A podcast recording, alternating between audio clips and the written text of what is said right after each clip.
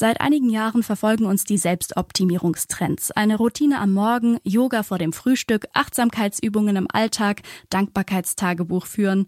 All das wird uns oft genug in den sozialen Medien vorgelebt und soll uns erden, uns ein positives Mindset geben, damit wir letztlich unser Potenzial voll ausschöpfen können. Dazu gibt es aber noch einen Gegentrend, in dem gesagt wird, dass wir uns etwas Gutes tun sollen, auch wenn das zum Beispiel bedeutet, nachmittags bei Sonnenschein drinnen auf dem Sofa zu liegen und Donuts zu essen.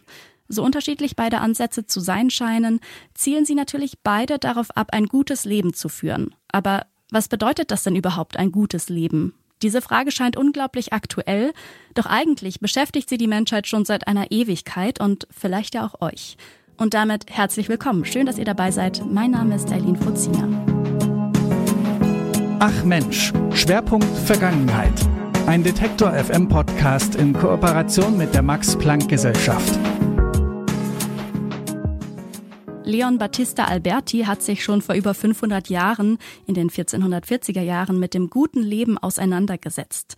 In seiner Schrift über die Seelenruhe stellt er sich die Frage, wie wir mit anderen und uns selbst gut zusammen leben können. Eines kann ich an dieser Stelle schon verraten, ein gutes Leben stellt sich nicht von heute auf morgen ein. Seit kurzem gibt es eine deutsche Übersetzung dieser Schrift, die von Hanna Gründler kommentiert wurde. Sie arbeitet am Kunsthistorischen Institut in Florenz, einem Max-Planck-Institut, und forscht zum Verhältnis von Kunst und Philosophie von der frühen Neuzeit bis heute.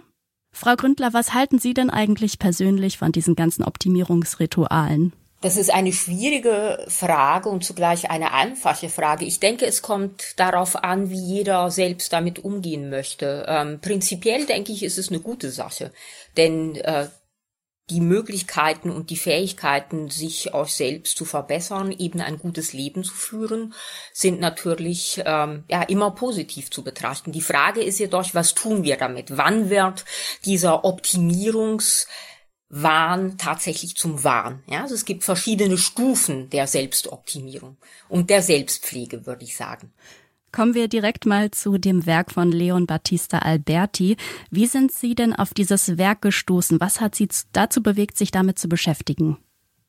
Ähm, ich bin eigentlich über Umwege zu Leon Battista Alberti gekommen. Es ist so, dass ich in dem Moment äh, an einem anderen Buchprojekt tatsächlich gearbeitet habe, in dem es eher um die Frage nach dem Verhältnis von Sehen, Kunst und Ethik ging. Und ähm, ich wollte näher untersuchen, inwiefern das Sehen, ja, also das Sehen des anderen, mhm. nicht nur ein Akt des Erkennens, sondern auch, ich würde sagen, ein Akt des Anerkennens Erkennens ist und ähm, welche Rolle in diesem Zusammenhang letztlich die Kunst und die Architektur spielen.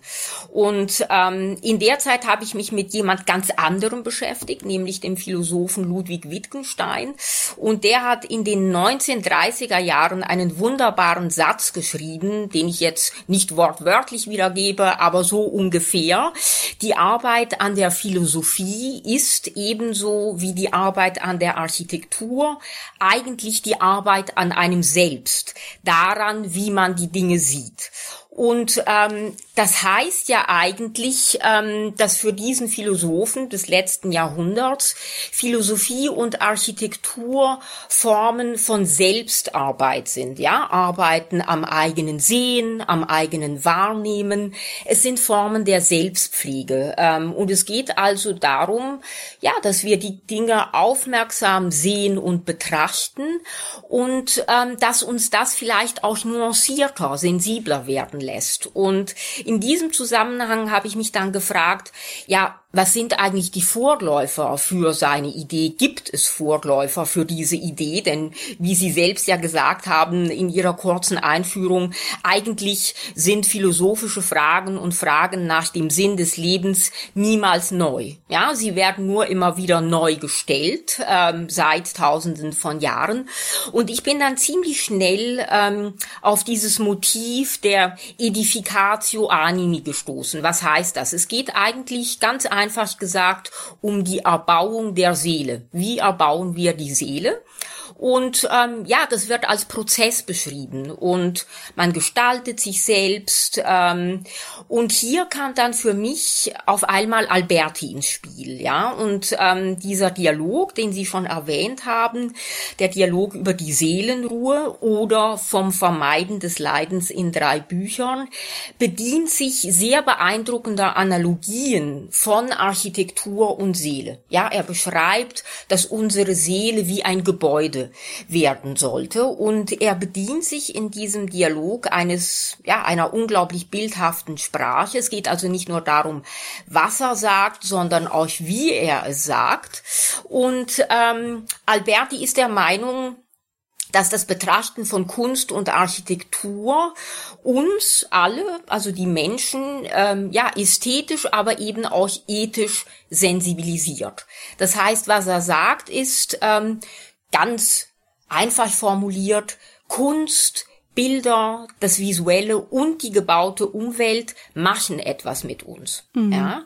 Und ähm, Wichtig ist jetzt aber zu sagen, dass zur selben Zeit ähm, auch eine Mitarbeiterin von mir und sehr geschätzte Kollegin Katharine Stahlbug eben an ähnlichen Fragen gearbeitet hat, parallel. Und deswegen muss ich auch sofort zu Beginn sagen, nicht nur ich habe ähm, dieses, diesen Dialog kommentiert, sondern das war eine Gemeinschaftsarbeit. Mhm. Ähm, und es geht immer um den Dialog. Es geht darum, dass wir dieses, ja, diesen komplexen Dialog auch ebenfalls in einem komplexen wissenschaftlichen Dialog gestaltet haben. Mhm.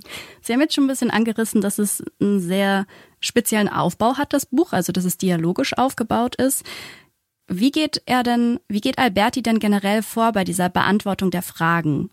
Naja, also das Buch, ähm, vielleicht erzähle ich Ihnen einfach ein bisschen was von der Struktur. Ich glaube, das ist vielleicht auch für unsere Zuhörerinnen interessant, damit es nicht ganz so abstrakt bleibt. Ähm, der Dialog ist letztlich in drei Bücher unterteilt, äh, wie der Titel auch schon sagt, also vom Vermeiden des Leidens in drei Büchern. Mhm. Und ähm, der Dialog beginnt äh, im Inneren des Doms von Florenz und da treffen sich also ja die drei Gesprächspartner. Ähm, das sind tatsächlich Agnolo Pandolfini, Nicola de Medici, das sind zwei Florentiner Bürger und eben Battista, also Albertis alter Ego.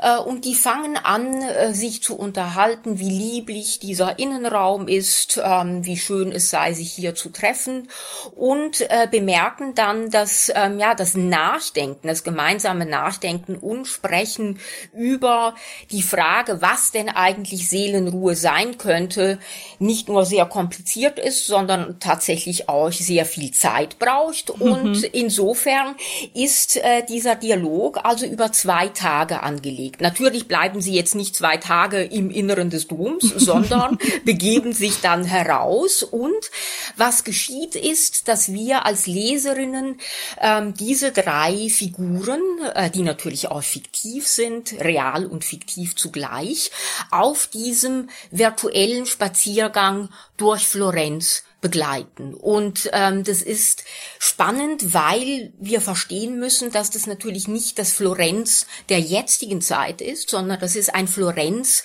das gerade gebaut wird. Ja, mhm. und das heißt, wir haben einerseits noch die mittelalterliche Bausubstanz, aber zugleich all diese Baustellen. Sie müssen sich das vorstellen. Wir haben die Florentiner Domkuppel, die zur damaligen Zeit gebaut wird. Ja, der Florentiner Dom ist keineswegs vollendet. Dann begeben sich die Dialogpartner zum Kloster von San Marco. Sie bewegen sich also innerhalb des Stadtraumes und ja, es ist eine Form, ich würde sagen, von dialogischem Wandern, ja. Ähm, und es ist natürlich auch ein kleines Streitgespräch. Das ist vielleicht euch interessant für unsere Zuhörerinnen. Ähm, dass es auch um darum geht, äh, gemeinsam nach Lösungen zu suchen, was denn das gute Leben sein kann. Ja, und ähm, die drei Männer sind unterschiedlichen Alters. Sie haben unterschiedliche Lebenserfahrungen und sie haben unterschiedliche Ansichten darauf, was das gute Leben sein könnte, ja, oder wie wir tatsächlich euch mit ja, mit den Widrigkeiten des Lebens umzugehen haben. Ähm, was geschieht, wenn wir schmerzhafte Erfahrungen machen? Und darüber beginnen sie dann diesen Dialog und eben streiten sich auch ähm, und kommen da letztlich auch nicht zu einem finalen Schluss, sondern es bleibt ein bisschen offen. Wofür ist denn das Streiten wichtig? Das Streiten ist wichtig, um verschiedene Perspektiven darlegen zu können. Ja, also Alberti gerade über die beiden Hauptdialogpartner, das alter Ego Albertis sagt ja nichts, sondern er begleitet diese beiden Figuren, er schreibt es auf. Und übrigens würde ich auch sagen, dass auch wir, äh, die Leserinnen, zu, sozusagen die Vierten im Bunde sind. Denn wir werden im Buch übrigens auch angesprochen, was ganz faszinierend ist. Das Buch spricht mit uns. Ja, und das bedeutet, dass es uns auch anleitet, gewisse Dinge zu ändern. Ähm, die Bedeutung des Streitens oder vielleicht sagen wir tatsächlich eher des Disputs, der natürlich auch ein Streitgespräch ist, aber ich würde sagen ein anregendes und aufregendes Gespräch unter sich zugewandten Menschen. Also das sind Freunde äh, im Geiste, die sich unterhalten und es geht darum, ähm, auch von festgefahrenen Meinungen loszukommen. Ja, und in diesem Streitgespräch, eben wie ich vorhin schon gesagt habe, unterschiedliche Perspektiven auf komplexe Fragen zu haben. Zum Beispiel auf die Frage, wie gehen wir mit Traurigkeit um? Wie gehen wir mit in Anführungszeichen negativen Emotionen um? Zorn, Wut, ähm, solche Emotionen, die natürlich auch etwas mit uns machen. Und was Alberti versucht darzulegen, wobei man da sagen muss, ganz im Sinne einer sehr langen Tradition, also natürlich die dialogische Struktur ähm, finden wir bereits in den pla berühmten platonischen Gesprächen, wo immer mehrere Gesprächspartner eben dieses polyperspektivische auslegen. Und Alberti versucht, ähm, die Leser dafür zu sensibilisieren, ähm, dass es nicht die eine vorgefertigte Meinung gibt. Und ich glaube, das ist etwas, was für uns auch heute relevant ist. Also, dass wir uns auch ähm, einer anderen Meinung auszusetzen mhm. haben und dass das etwas mit uns machen kann. Ja, also dass wir uns vielleicht euch befreien von ähm, vorgefertigten Meinungen und eben Freundschaft ist ein ganz wichtiges Motiv, natürlich in der Antike und euch in der frühen Neuzeit ähnlich wie euch Liebe. Freundschaft ist euch eine Form von Liebe und Freundschaft hilft, ähm, ja, um sich selbst besser zu sehen. Ich glaube, mhm. das ist auch die Bedeutung des Streitgesprächs. Ja, man, man sieht sich durch die Brille des anderen und lernt dadurch natürlich auch ähm, ja, die eigenen Fehler und Schwächen ähm, anders wahrzunehmen. Mhm. Sie haben jetzt dieses Werk ja kommentiert. Ja. Wie dürfen denn die HörerInnen sich das vorstellen? Wozu dienen denn diese Kommentare? Naja, also wir haben im Grunde genommen fast wie einen doppelten Kommentar, was jetzt natürlich die LeserInnen in dem Sinne nicht unmittelbar wahrnehmen werden, aber wir haben das, was ich einen Basiskommentar nennen würde, erstellt. Ähm, in diesem Basiskommentar geht es darum, sich mit den historischen Persönlichkeiten, mit mythologischen Figuren vertraut zu machen. Wir haben hier gemeinsam die unglaublich vielen Quellen ähm, tatsächlich heraus herausgesucht, ähm, diese zitiert. Ähm, und das soll der heutigen Leserin helfen, ähm, ja, aus Figuren, die für sie sehr fremd sind. Ähm, denn sie müssen verstehen, dass Alberti tatsächlich häufig auch auf die Antike zurückgreift. Also Homer kennen wir jetzt häufig noch, ähm, andere Figuren in diesem Dialog tatsächlich nicht. Und das haben wir gemeinsam versucht und ähm, ich denke, es ist uns relativ gut gelungen, so eine Basis zu erschaffen. Ähm, zugleich haben wir aber auch das, was man einen Stellenkommentar nennt. Das heißt, Passagen ähm, im Textgefüge selbst, die kompliziert zu verstehen sind, philosophische Begrifflichkeiten, die jetzt für die Leserin nicht unmittelbar zugänglich sind und die sie vielleicht überlesen würde, ähm, was übrigens auch kein Problem ist, denn ich möchte euch betonen, der Dialog ist ein großer Genuss, ähm, auch dank ähm, ja der Übersetzung von Victoria Lorini, mit der wir sehr lange an diesem an dieser Übersetzung gearbeitet haben und also dieser Genuss des Lesens den sollte sich niemand lesen, niemand nehmen lassen. Das heißt, ähm, dass der Stellenkommentar manchmal auch überlesen werden kann und soll, aber dennoch gibt es natürlich Begriffe, ähm, ja, die schwer verständlich sind und die tatsächlich den ideengeschichtlichen Kontext und den philosophischen Kontext, den Kunst- und bildwissenschaftlichen Kontext erläutern. Ähm, das heißt, es gibt Begriffe wie zum Beispiel ähm, das Mittelmaß, was jetzt nichts mit dem heutigen Begriff des Mittelmaßes zu tun hat, sondern tatsächlich mit einer gut ausbalancierten Ausgewogenheit. Ja, das ist ein, eine aristotelische Vorstellung, dass wir nicht zwischen den Extremen uns bewegen sollten, sondern ja letztlich eine, das goldene Mittelmaß finden sollten. Das wäre zum Beispiel ähm, so ein Begriff. Aber es gibt andere wie ja zum Beispiel auch was bedeutet überhaupt Seele? Ist ja mhm. auch eine mhm. hochkomplexe Frage, die in philosophischen und theologischen Kontexten in allen Kulturen natürlich äh, seit Jahrtausenden diskutiert wird. Und da haben wir versucht, ja, eine kleine ja, wie kann man sagen, ähm, Anleitung an die Hand mhm. zu geben. Aber das ist selbstverständlich absolut nicht ausreichend. Also wir hoffen auch, ähm, dass diese, dass diese Erstausgabe mit diesem, äh, dieser Kommentierung ja auch der Anreiz für weitere Auseinandersetzungen mit diesem mhm. Werk sind. Ja. Sie haben im Vorgespräch davon gesprochen, dass Sie auch die Tonlagenänderungen in Albertis Text kommentieren, so haben Sie es genannt. Was genau meinen Sie denn damit?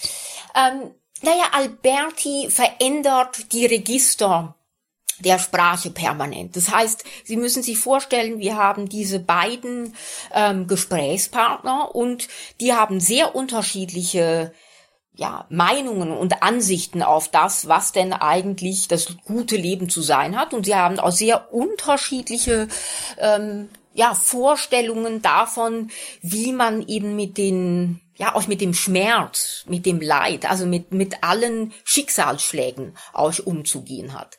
Das heißt, Agnolo, ähm, Agnolo Pandolfini ist, ähm, eigentlich der Älteste, er ist der Weise, er ist auch eine Form von Vaterfigur, er ist schon über 80. Ähm, mhm als dieser Dialog auch verfasst wird.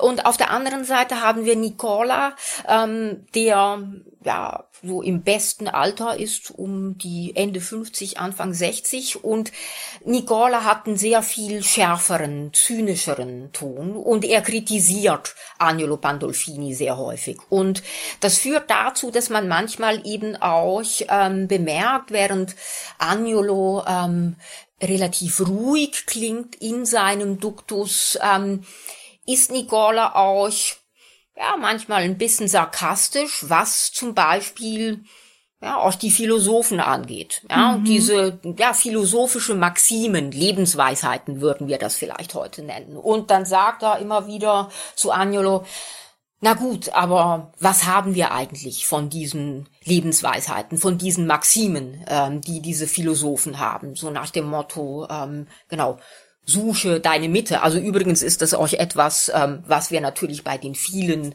ähm, Ratgebern, äh, die Sie schon kurz äh, angesprochen haben oder eben auch in Selbstoptimierungskontexten ja immer wieder finden. Also man könnte, äh, ich meine, mittlerweile findet man sie ja tatsächlich schon auf Teebeuteln, mhm. äh, diese Maximen. Ähm, es ist jetzt etwas überspitzt formuliert, ähm, aber das ist das, äh, was Agnolo ähm, häufig verwendet und Nicola kritisiert das und sagt eben, ähm, meine Lebenserfahrung sagt mir etwas ganz anderes. Wenn ich mit Trauer und mit Schmerz konfrontiert bin, ähm, dann habe ich wenig von diesen philosophischen Überlegungen. Und da verändert sich die Tonlage des Buches kontinuierlich und zugleich gibt es auch Momente, wie ich schon gesagt habe, ähm, dass zu Beginn zum Beispiel ähm, des einen Buches ähm, euch Zusammenfassungen gemacht werden. So nach dem Motto, bis jetzt ist das und das besprochen worden, wir haben geschaut, ähm, wie du dich vor Melancholien, vor Traurigkeiten, ähm, ja, dich davon freimachen kannst. Und jetzt schauen wir weiter und gucken, was vielleicht auch verschiedene Möglichkeiten der Selbstpflege mhm. sind. Da würde ich direkt einhaken ja, zum Thema Melancholie.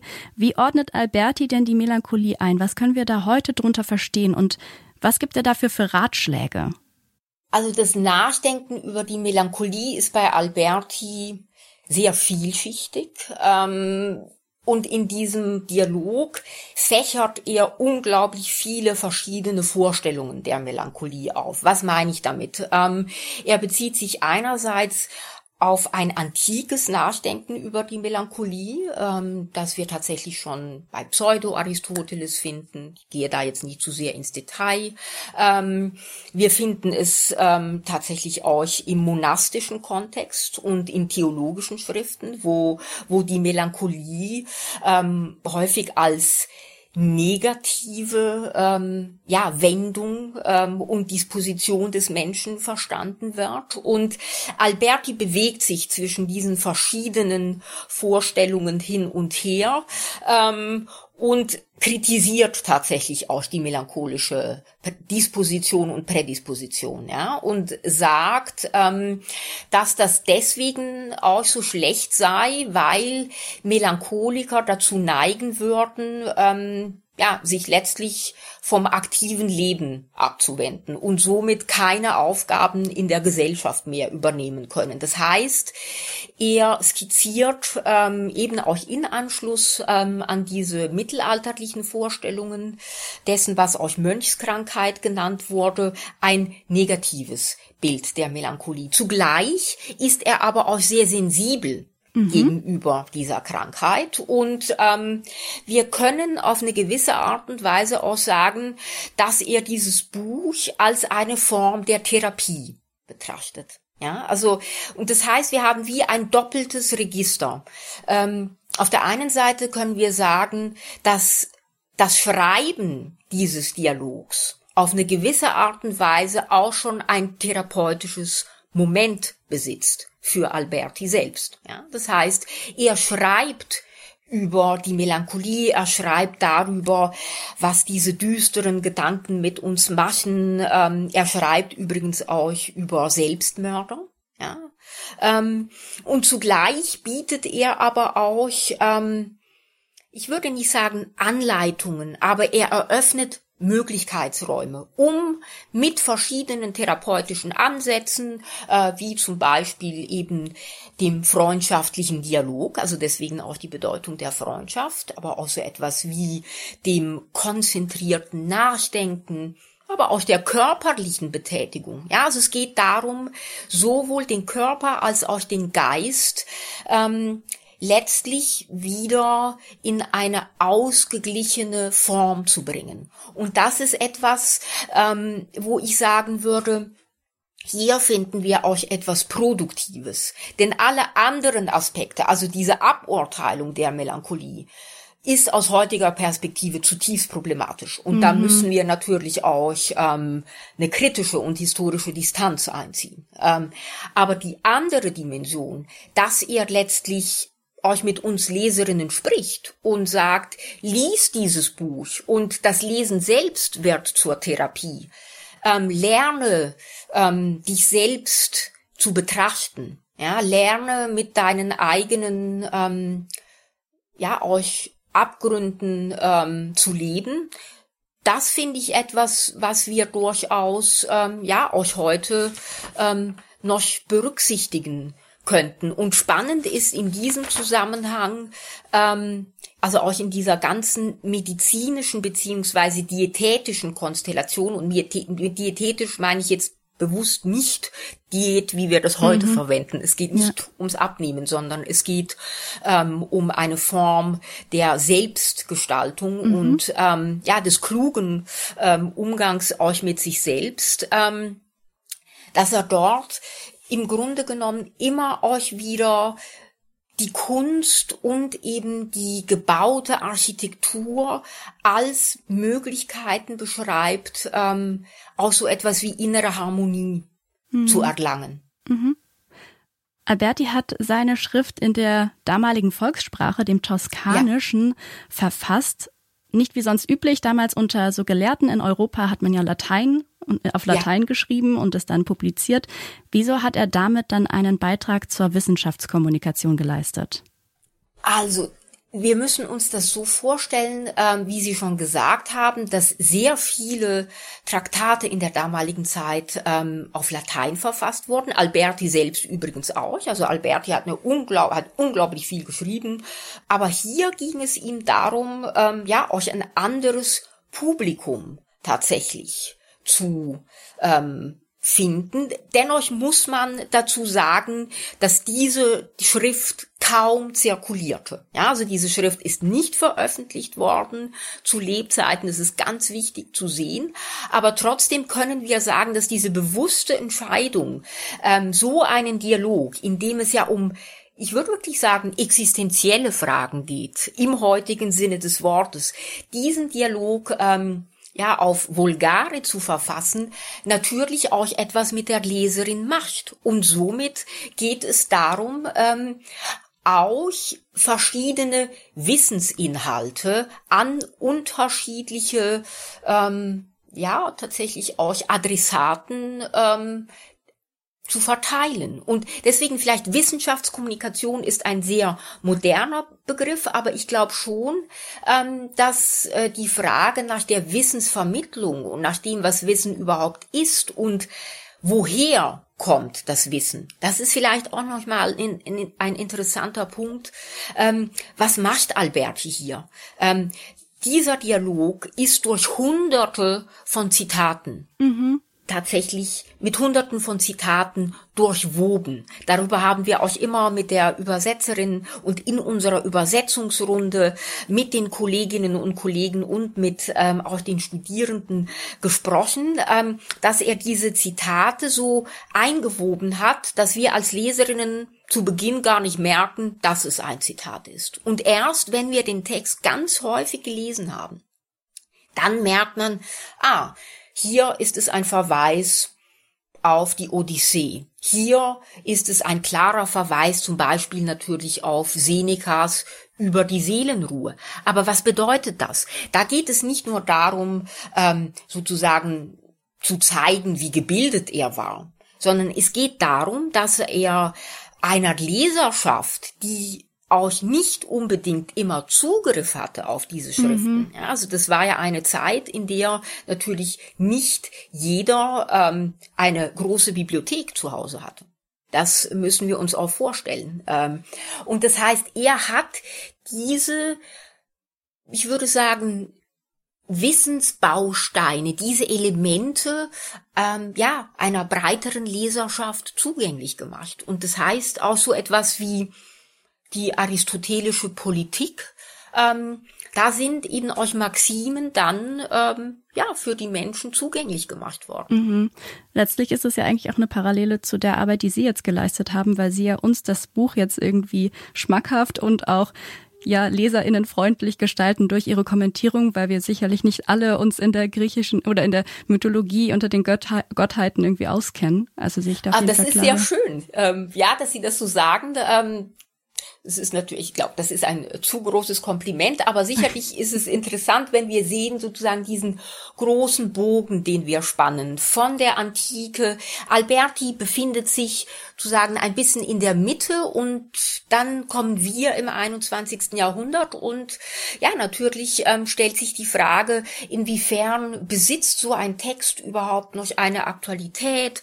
Was können wir tatsächlich auch von der Vergangenheit lernen? Also ich glaube, es geht auch nicht darum, darum, ähm, ja, Distanz zu vermindern. Ja, Historizität, Geschichtlichkeit ist wichtig. Wir brauchen die Distanz dazu. Aber dennoch gibt es natürlich ein Nachdenken darüber, ähm, ob wir von der Geschichte und wie wir von der Geschichte etwas lernen können. Und das ist sicherlich eine Frage, ähm, die uns gerade in den letzten Monaten in extremem Maße ähm, und ich würde sagen auch auf extrem tragische Art und Weise wieder beschäftigen muss. Ja? Auch wie gehen wir mit der eigenen Geschichte um? Wie gehen wir übrigens auch mit äh, natürlich mit mit Gewalt um, mit Krieg? Also man darf nicht vergessen, ähm, was ist das Florenz des 15. Jahrhunderts und wieso ähm, ja stellt sich Alberti auch diesen Fragen nach den Schicksalsschlägen, ähm, weil das eine Zeit des Krieges war. Das fünfte, die 1440er Jahre, das waren keine friedlichen Zeiten, sondern das waren Zeiten, in denen Krieg und somit natürlich auch gewisse Formen von negativen Disziplinierungen ähm, von Virilität tatsächlich auch extrem präsent waren. Ähm, und da versucht er ähm, natürlich auch Rückzugsmöglichkeiten zu gestalten. Mhm. Alberti spricht in seinem Werk ja auch so ein bisschen über die Freiheit des Wissens. Er beschreibt Gelehrte als Verfolgte. Welche Parallelen sehen Sie denn jetzt gerade zur globalpolitischen Situation? Sie haben es gerade schon so ein bisschen angerissen. Mhm.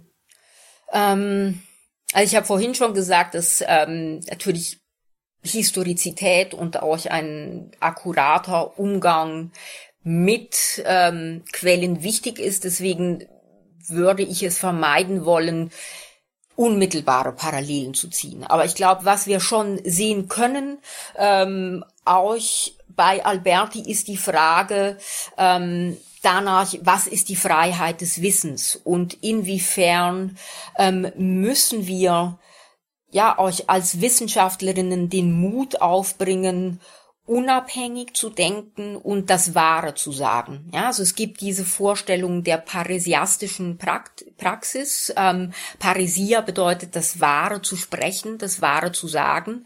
Jetzt können wir uns natürlich darüber streiten, was das Wahre ist, aber dennoch geht es darum, ähm, ja, dass wir euch als Wissenschaftlerinnen eine Haltung zu entwickeln haben. Und ähm, worüber Alberti immer wieder nachdenkt, ist, ähm, was ist der Stellenwert ähm, ja, des theoretischen Wissens? Was ist der Stellenwert des wissenschaftlichen Denkens, des kontemplativen Lebens ähm, und ähm, natürlich, also die, das Florenz des 15. Jahrhunderts ist ähm, tatsächlich auch eine Gesellschaft, in der es um Handel geht. Es ist eine merkantile Gesellschaft, äh, in der hauptsächlich ähm, die sogenannte, das aktive Leben, die Vita activa ähm, betont wird. Und Alberti oszilliert zwar ein bisschen, aber er betont dann eben auch, dass es wichtig ist, ähm,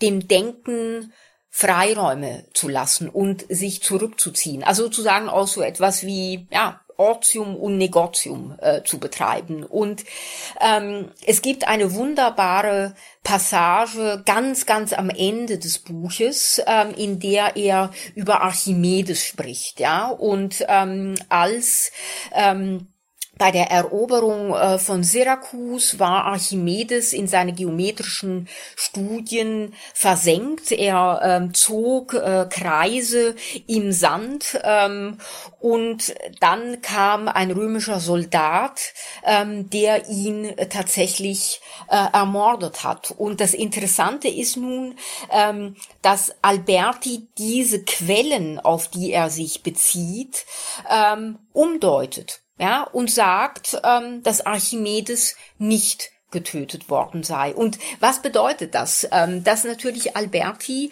ähm, eine Utopie entwirft. Er entwirft eine Utopie dahingehend, als dass er darauf hofft, dass der gute Herrscher ähm, oder ja die gute Politik eine Politik ist, in der tatsächlich Wissenschaftlerinnen nicht verfolgt werden, in der Wissenschaftlerinnen sich ähm, ihren Studien hingeben können und in der das nicht als etwas Negatives betrachtet wird. Also es geht überhaupt nicht darum, ähm, um den häufig zitierten Elfenbeinturm ähm, der Geisteswissenschaften, sondern es geht um das Bewusstsein dafür, äh, dass eben auch das Denken ähm, ein ganz wichtiger Moment für das politische Zusammenleben ist. Ähm, und vielleicht könnte man es so formulieren, dass die ethische Selbstgestaltung, die wir hier